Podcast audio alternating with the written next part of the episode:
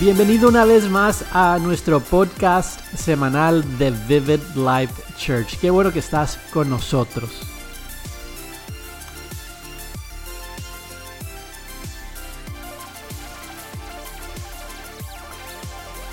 El mensaje de hoy es sumamente importante. Este, muchos de nosotros hemos vivido una temporada en nuestra vida donde no sabemos por qué es que no avanzamos, por qué no tenemos el poder para seguir adelante o algo no está produciendo el fruto que debería estar produciendo. Y, yo creo que el mensaje del día de hoy nos va a ayudar a entender ¿Cuáles son esas áreas que a lo mejor provocan ese estancamiento y cómo podríamos salir libres de ese estancamiento y poder tomar el futuro que Dios tiene ya preparado para nosotros? Te invito a que medites en este mensaje y que dejes que Dios te hable a tu corazón para que de esa forma crezcamos juntos en esta jornada de fe.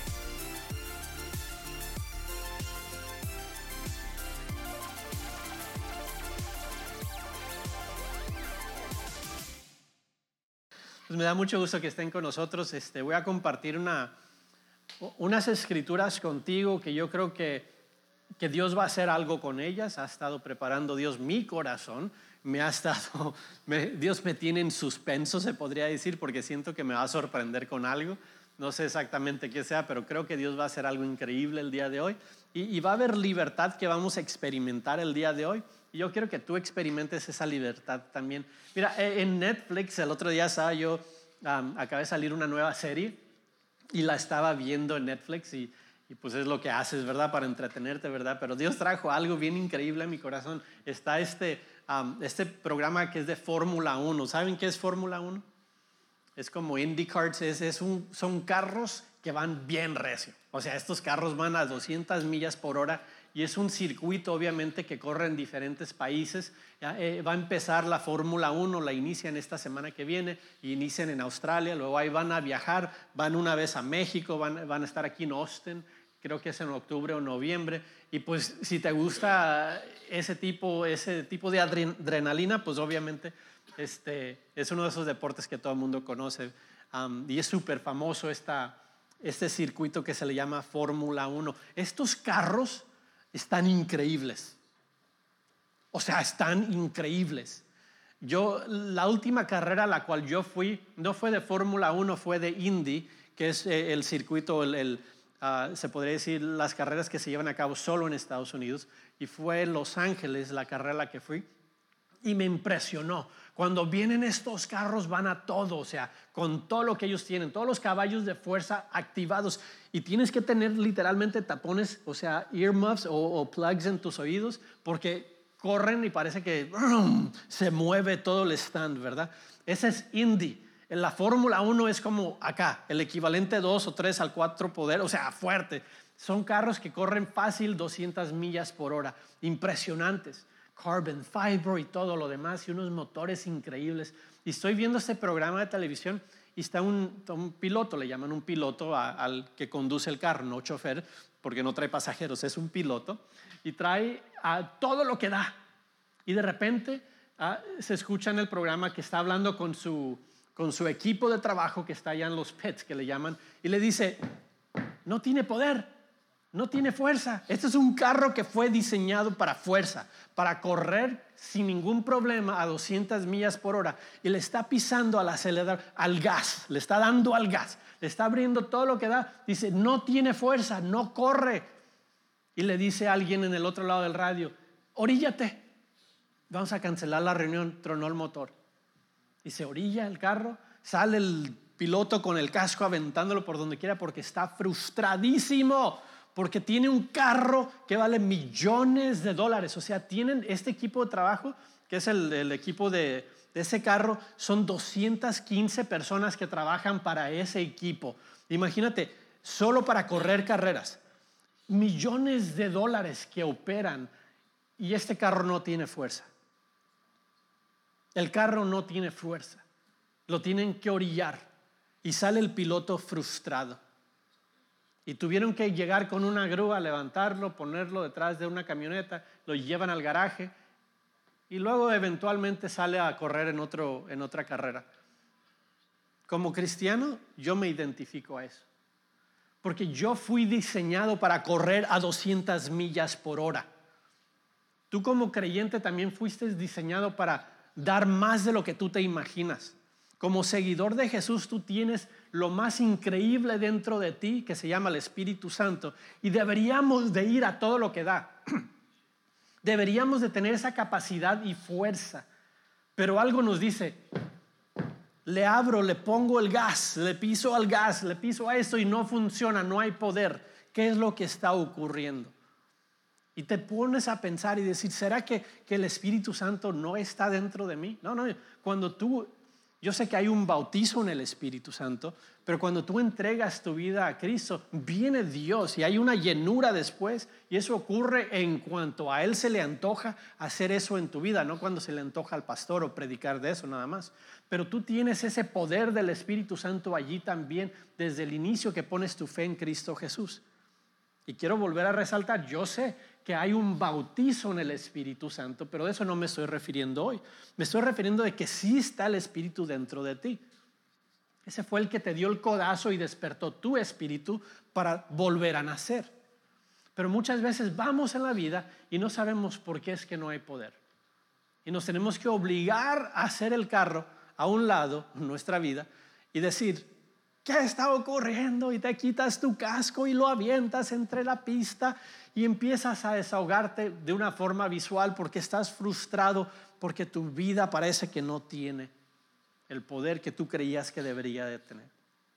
Hoy quiero compartir contigo algo que se me hizo un poco interesante, no interesante, se me hizo, tomó tiempo para que yo entendiera esta escritura, tomó tiempo. No, la he predicado porque ha tomado tiempo que la pueda desarrollar, no desarrollar, pero entender con más claridad, para poder enseñarla. Y yo creo que esta es una de las razones por la cual muchos de nosotros como cristianos vivimos sin esas fuerzas, sin ese punch, sin ese golpe que nosotros queremos dar en la vida y ese impacto y esa facilidad de poder caminar. Yo creo que el día de hoy no va a ser una predicación como para animarte, va a ser más como un estudio bíblico con mucha lectura y yo quiero que me sigas en esta lectura para que podamos dejar que la verdad nos haga libre. La verdad sabes que tiene nombre, ¿verdad? La verdad se llama Jesucristo. Y Jesucristo cuando Él está presente, cuando Él se manifiesta en ti o en, en, tu situación, trae libertad a las áreas en las cuales a veces estamos estancados. Y mi deseo es de que Dios venga a través de su presencia y remueva esos obstáculos. Quiero invitarte a que percibas lo que el Espíritu Santo va a hacer dentro de ti. Si tú has puesto tu fe en Jesucristo, tú tienes acceso a ese mismo Espíritu Santo. So, no importa lo que hiciste hoy en la mañana o hace ocho días, no importa cuál haya sido el pecado más grave que has cometido, si tú has puesto tu confianza en Jesús, tú puedes volver a decirle, Señor, no me siento tan bien, pero creo que tú estás en este lugar. O sea, no me siento como que tengo todas las fuerzas o tengo la capacidad, pero yo decido a través de mi fe creer que ese pecado no es un obstáculo para que tú toques mi vida. Lo que es es una oportunidad para que me enseñes tu gracia. Y te quiero invitar a que durante el transcurso que voy de lo que voy a compartir contigo hoy, le digas, Espíritu Santo, ¿dónde quieres traer libertad a mi vida? ¿Dónde quieres dejarme hacerme libre? Creemos que cuando está el Espíritu Santo, 2 Corintios 3, 17, dice que también hay libertad. Yo creo que porque su Espíritu está aquí, hay libertad. Y vamos a mirar el primer versículo que vamos a estudiar juntos. Y lo encontramos en Lucas 4, 18. Y te quiero decir una cosa, te voy a confesar un poquito de lo que yo experimenté la primera vez que leí ese, ese capítulo. Yo estaba leyendo ese versículo en una ocasión y yo no estaba como quien dice, ay, súper cristiano. Yo no era el súper creyente en esa temporada que la leí por primera vez. Pero Dios me agarró como si te agarrara del cuello y me trajo así cerquita, eso es para ti. Y dije, no, esto no es para mí. No puede ser, esto es para Jesús, no para mí. Está hablando de Él, no para mí. Pero muchos de nosotros hemos empujado a un lado estas escrituras porque creemos que porque se refiere a Jesús no puede aplicarse a ti también. Óyeme bien lo que dice el versículo, es Lucas 4, el versículo 18 al 19, dice, el Espíritu del Señor está sobre de mí porque me ha ungido para llevar buenas noticias a quién? Los pobres. Me ha enviado a proclamar que los que cautivos serán liberados, que los ciegos verán, que los oprimidos serán puestos en libertad. Los oprimidos, quiero detenerme y clarificar el hecho de que dice oprimidos allí. En un momento vamos a mirar otra escritura que va atada a esta escritura que dice otra frase pero significa lo mismo. Oprimido significa simplemente encarcelados. Oprimido significa encarcelados. ¿Ok? Y encarcelados por consecuencias de ellos oprimidos por consecuencias de ellos, no por víctimas, sino por ellos. Y esa escritura cuando la leí por primera vez, que dijo, yo, Dios, te estoy llamando a ti, Oscar, a que hagas lo mismo. No, yo no, yo no pude aceptarlo en ese momento porque yo creía que yo no podré liberar. Esto es Jesús es el que libera a los cautivos. Jesús es el que hace esto. Y sabes algo, completamente cierto. Solo es Jesús el que hace todo eso, pero lo hace a través de ti. Lo hace a través de ti. Por eso una palabra de afirmación es tan importante cuando le dices, oye, buen trabajo, qué, qué buen trabajo, porque eso como que Dios te está usando a animar a alguien más. Por eso es que Dios le dio estos dones proféticos o esos dones a la gente para que Él a través de ellos manifiesten esa libertad a la gente que está oprimida o llevada cautiva. Tú y yo tenemos la misma oportunidad de tener ese mismo espíritu sobre nosotros como Jesús lo tenía. Y yo creo que lo que Jesús hizo es como que le quitó el sello a la envoltura. Como que hizo en ese momento, eso estaba reservado para el Mesías, o sea, Él, pero yo, yo, les voy a dar acceso a todos los demás porque después en los evangelios dice Jesús, ustedes van a hacer lo que yo hice y estas cosas mayores. Eso significa que yo debería de poder hacer libre a los cautivos y a los oprimidos también. Pero requiere de que tú y yo tomemos esta jornada de Romanos 12, de renovar nuestra mente, como dice la escritura, que lo hagamos para poder asimilar lo que eso dice y decir, esto no es solo para el Mesías, esto es parte de la comisión que ese Mesías me dejó a mí también. Y yo adueñarme de la oportunidad de hacer libres a la gente cuando ellos necesitan libertad. No el pastor, no el profeta, no el evangelista, la iglesia, la iglesia. ¿Sí me entiendes?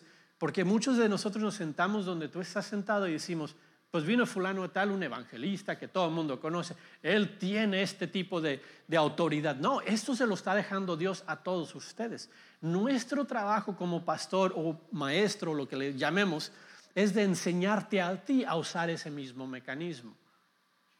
Los dones que Dios nos da, eh, hablando de carros, es como un Ferrari. Yo no tengo un Ferrari, ni ganas tengo de uno, pero o sea, el carro está como enorme y tiene no sé cuántas cosas, ¿verdad? Si yo me sentara en ese carro, no supiera ni cómo prenderlo. Y yo he visto videos en YouTube, en Research, um, de gente que tiene estos carros y los estampa contra otro carro, contra una pared. ¿Sabes por qué? Porque tiene mucha fuerza porque está muy fuerte el carro. Y lo que hace es que le abres al gas y ¡boom! Das un golpe y miles de dólares se fueron porque no supiste manejar el don que Dios te dio. Y muchas veces ocurre lo mismo en lo espiritual.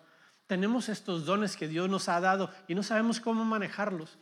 Y lo que Dios está diciéndote, no es para que el profeta te diga todo esto. El profeta, su responsabilidad es de enseñarte a ti para que tú también lo hagas para que no andes corretiendo pastores y líderes en todas las conferencias y no sé cuántas cosas.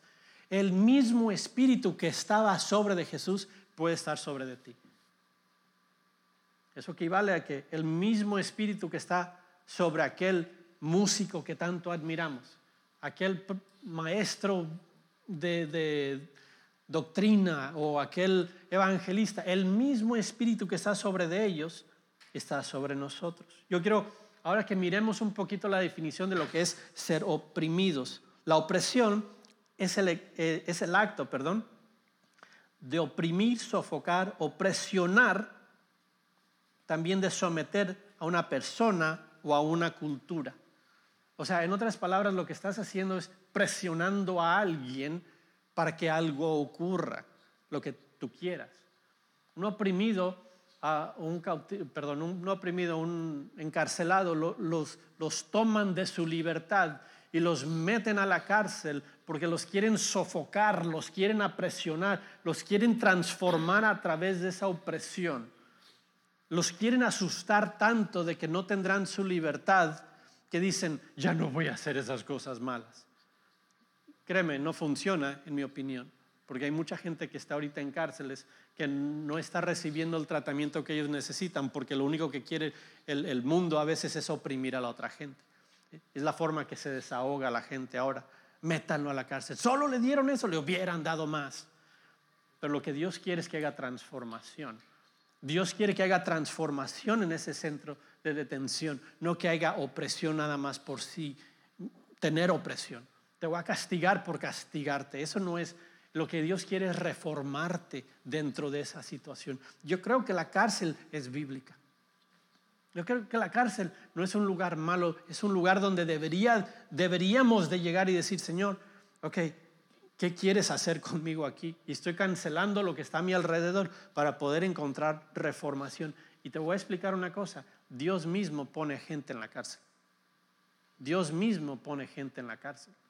Y a veces no lo entendemos, pero sí ocurre. Vamos a mirar la otra escritura que es Isaías 51, nada más para 61, perdón, dije, no sé ni qué dije ahorita. 61, el, el, versículo 1 y el 2, que va muy conectados a esto, nada más para mirar el mismo lenguaje, dice el Espíritu del Señor. Uh, Espíritu del Señor soberano está sobre mí, por esto de una forma profética, diciendo lo que va a ocurrir con Jesús, porque el Señor me ha ungido para llevar buenas noticias a los pobres, me ha enviado para consolar a, los de corazón quebrantado y proclamar que los, otra vez ahí está la palabra, cautivos, serán liberados. Los cautivos serán liberados y que los prisioneros, que significa oprimidos, también serán puestos en libertad. Y me ha enviado para anunciar a los que se lamentan que ha llegado el tiempo del favor del Señor junto con el día de la ira de, bueno, eso ya. Lo que yo quería resaltar es de que esta escritura está promoviendo lo que va a ocurrir en Lucas 4 y está usando ese mismo lenguaje, está hablando a esta gente cautiva y está hablando a la gente oprimida. ¿Y sabías que hay una diferencia entre esas dos personas? La diferencia entre un grupo de personas que está cautivo y un grupo que está prisionero. Un grupo que está cautivo es un grupo que por consecuencias o por consecuencias de otra persona lo tomaron, lo afectaron, lo lastimaron. Ya me lo pongo este, en este contexto. E, e, este, tú vas manejando y, el chofer hace una cosa este, equivocada y el policía te detiene y hacen que todo el mundo salga del carro y sientan a todo el mundo en la banqueta. Ahí en ese caso tú fuiste cautivo.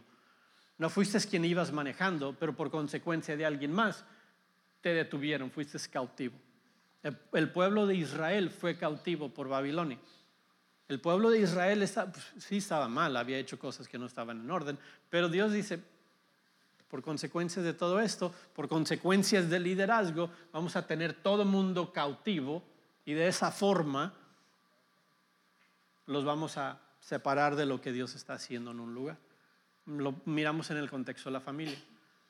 Créeme, esto, e, esto es real, no se asusten, pero es la verdad. Y ahorita les voy a decir cómo podemos salir libres de todo esto. El papá hace algo, el líder de la casa hace algo. Es más, el papá no hace algo, más bien dicho, no es el líder espiritual de la casa y por consecuencia toda la familia es cautiva. Porque todos los demás no escucharon lo que tenían que hacer en cuanto a caminar con Jesús. ¿Y por qué? Porque el papá hizo algo mal. O el, el papá a lo mejor robó algo y lo meten a él a la cárcel. Y toda la demás gente que está bajo su cobertura financiera ahora es afectada porque ahora él no está trabajando, porque no puede obtener una licencia de manejo, un X cosa. El hijo que estaba bajo la cobertura del padre que fue afectado, afectado fue que fue cautivo. Está pagando las consecuencias por alguien más. Esa persona iba, llegó de la escuela y no tenía, dicen, no tenía vela en ese entierro. O sea, no, había hecho absolutamente nada, pero le afectó las consecuencias de los demás. Tú y yo hemos sido cautivos en muchas ocasiones. Como hispanos lo hemos sido, como inmigrantes lo hemos sido, no tienes que ni salir de tu país para haber sido cautivo. A lo mejor fuiste cautivo por las consecuencias del gobierno de tu país. A lo mejor vienes a Estados Unidos y ah, es que todos los hispanos son así. Acabas de ser cautivo por la opinión de alguien que vio que uno hizo algo mal y todos los demás son así. Y tú y yo no pudimos haber evitado haber cruzado ese cautiverio. Pero Dios quiere liberarte allí. La escritura dice que vino a traer libertad a los cautivos. Vino a darle vista o visión a los que no podían ver. En otras palabras, vino a decirte que si tú estás en cautiverio, no fue tu culpa. Tú puedes caminar con tu cabeza en alto. Tú tienes alguien que te representa como un abogado representa a alguien que es inocente en corte. Que a través de lo que Jesús hace y está haciendo por ti ahorita, las acusaciones del enemigo están siendo borradas y removidas de tu récord. ¿Por qué? Porque Dios está presente en tu vida. Los prisioneros, en otro caso, los prisioneros hicieron algo malo. Estos sí metieron la pata. ¿Cómo le dirían en tu país?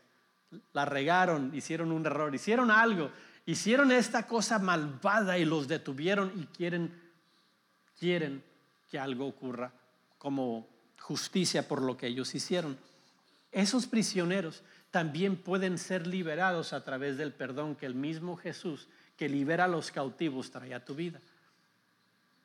Pero déjame te digo que muchos de nosotros hemos vivido allí y no sabemos por qué es que Dios mismo ha permitido que nosotros nos, llevaran como prisioneros. Voy a leer Mateo 18, del 21 al 35, y ahí es donde voy a acampar. Luego Pedro se acercó y le preguntó, Señor, ¿cuántas veces debo de perdonar a alguien que peca contra mí? ¿Siete veces? le está diciendo algo bien práctico. Le está diciendo, de esta forma quieres que yo practique el perdón. No siete veces respondió Jesús, sino setenta veces siete. O sea, muchas. Y si eres malo para las matemáticas, yo estoy allí, pues deja saco el iPhone y hacer cuentas. Y lo dice, por lo tanto, el reino de los cielos se puede comparar a un rey. Y cuando dice un rey, ¿a quién crees que se está identificando él? Te está, te está hablando del Padre Celestial. Lo que Jesús está diciendo, mira, esa situación en la que tú estás viviendo se puede comparar mucho a la situación que un rey, y vamos a usar a Dios como ejemplo en esto, eh, eh, nos muestra este ejemplo. Dice, un rey que decidió perdonar, poner al día las cuentas ah, con todos los siervos que habían pedido prestado dinero. En el proceso le trajeron a uno de sus deudores que le debía millones de monedas de plata. No podía pagar, así que su amo ordenó, su, o sea, Dios, o sea, el rey, su amo ordenó que lo vendieran junto con su esposa, sus hijos y todo lo que poseía. ¿Puedes identificar quiénes son los cautivos allí? La esposa, los hijos y todo lo que ellos poseían. Ellos fueron los cautivos, los que no hicieron nada malo, pero por consecuencias de alguien más iban a sufrir consecuencias. Iban a vivir sin poder, sin autoridad. Su vida iba a estar frustrada. Ellos no hicieron nada mal, pero vivieron bajo esta maldición de alguien más. Su amo estaba ordenando esto. O sea, Dios estaba pidiendo que esto se llevara a cabo para pagar la deuda. Y luego dice en el versículo 26, el hombre cayó de rodillas ante su amo y le suplicó, por favor, tenme paciencia, yo te lo pagaré todo. Entonces el amo sintió mucha lástima por él y lo liberó y le perdonó toda la deuda.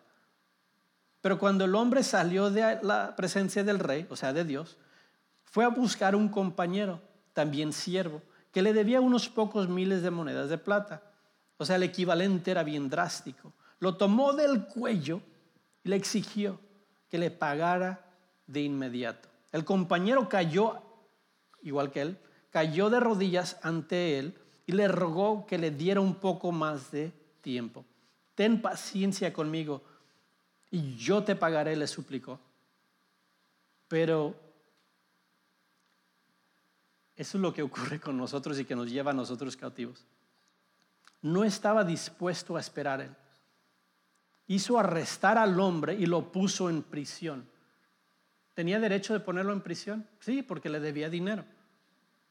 Pero él no fue compasivo hasta que pagara toda la deuda. Cuando algunos de los otros siervos vieron eso, Se disgustaron mucho y fueron ante el rey y le contaron todo lo que había sucedido. Entonces el rey llamó al hombre que había perdonado y le dijo, siervo malvado, te perdoné esta tremenda deuda porque me lo rogaste. ¿No deberías de haber tenido compasión de tu compañero así como yo tuve compasión de ti?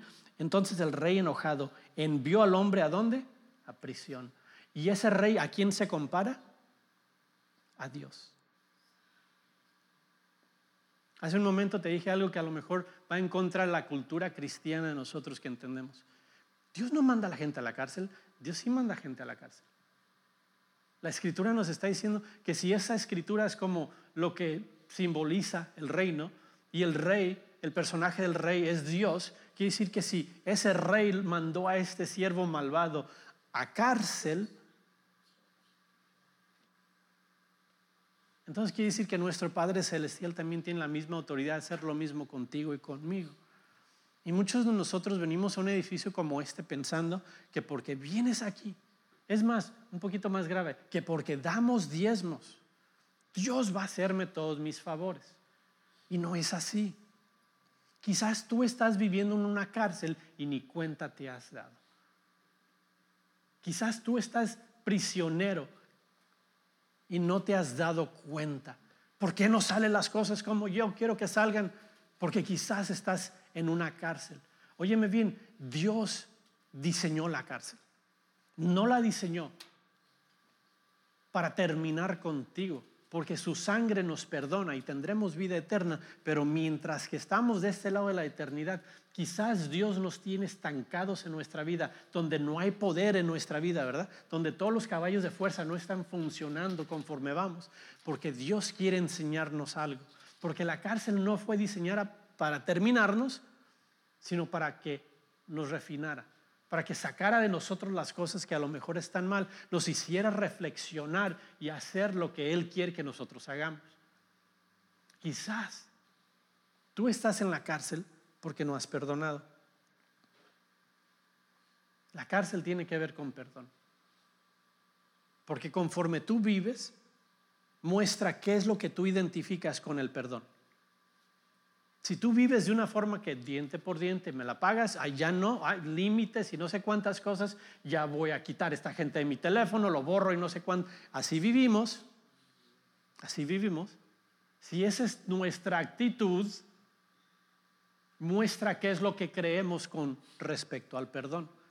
Y si tú no estás aplicando el perdón que tú recibiste a otros, implica que no hay forma que tú puedas recibir el perdón genuino. No puedes tener un pie adentro y otro pie afuera, eh, en, en cuanto al perdón.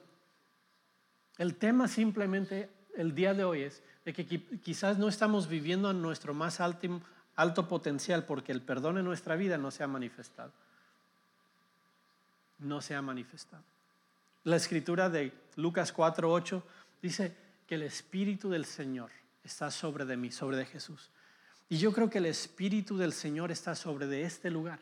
Y no me refiero sobre los muebles, me refiero sobre gente en este lugar que quiere recordarte a ti a través de la unción que Dios le ha dado, de que sabes algo, si a lo mejor tú estás cautivo, Dios quiere que tú recuerdes que no tienes que mantenerte ahí, que tienes libertad que no te quedes donde tú estás, no te conformes donde tú estás. Camina con la libertad que Dios te ha dado.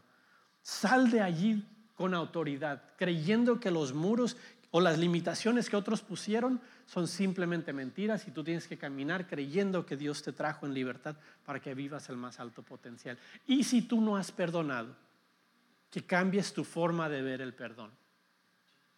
Porque esa es la llave que te va a llevar a ti a poder salir de la cárcel en la que tú estás. Tienes dos opciones.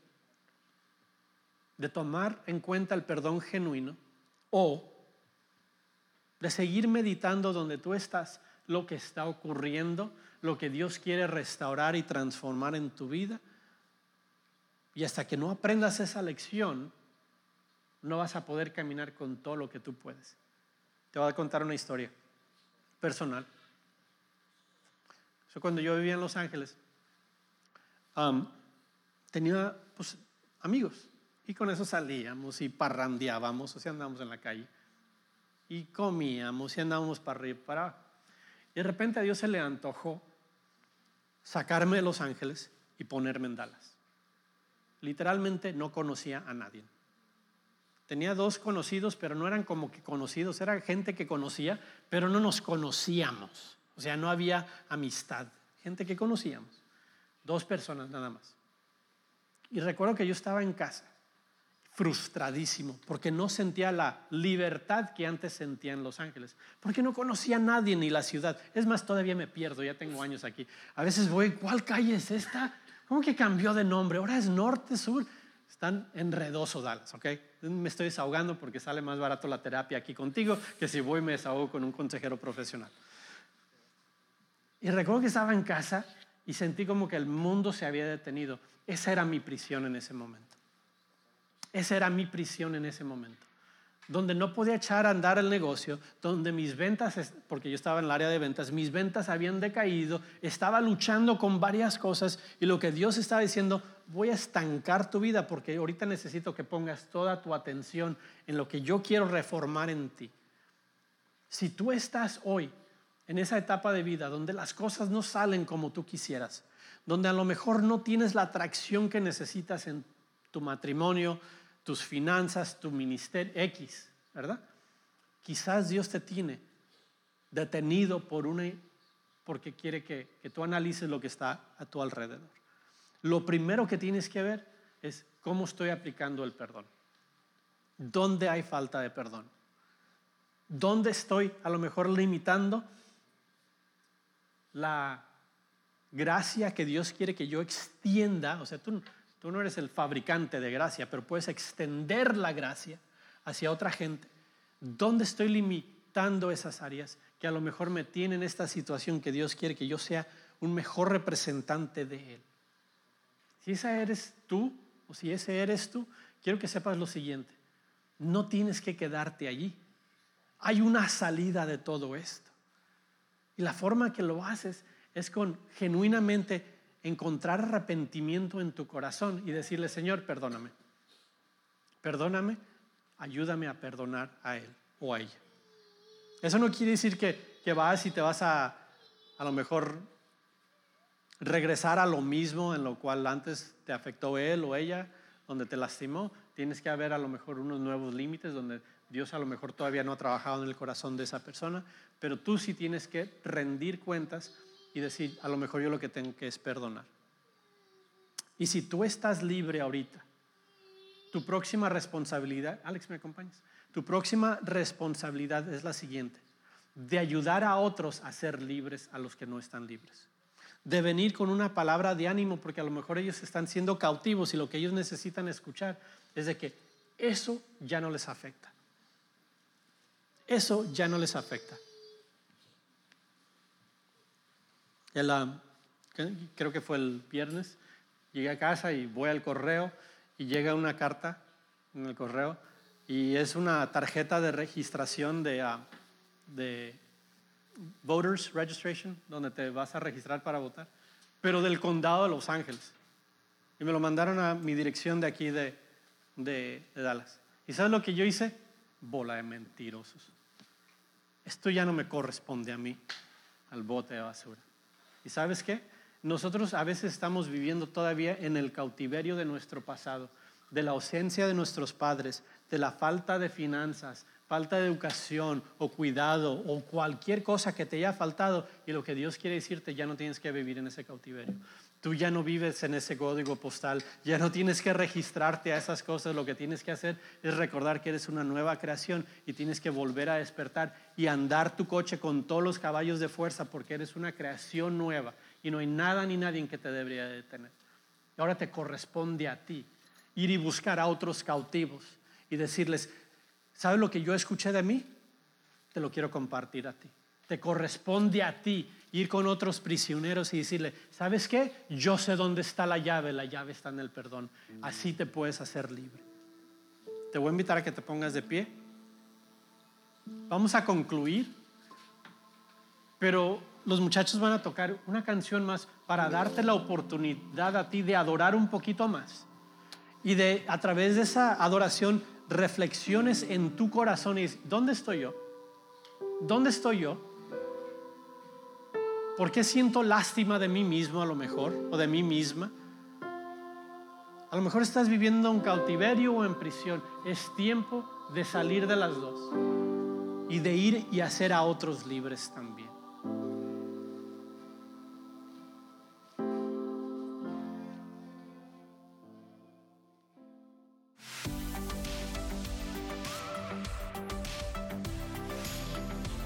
Me da mucho gusto que hayas escuchado este podcast conmigo y que Dios te haya hablado de una forma especial el día de hoy a través de este mensaje. Yo sé que lo hizo conmigo también.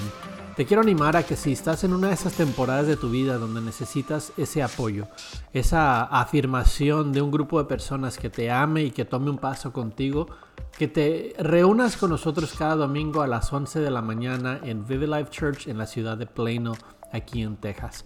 Estamos esperándote y nuestro deseo es tomar nuestro próximo paso juntos hacia el destino, hacia la promesa que Dios tiene para nosotros.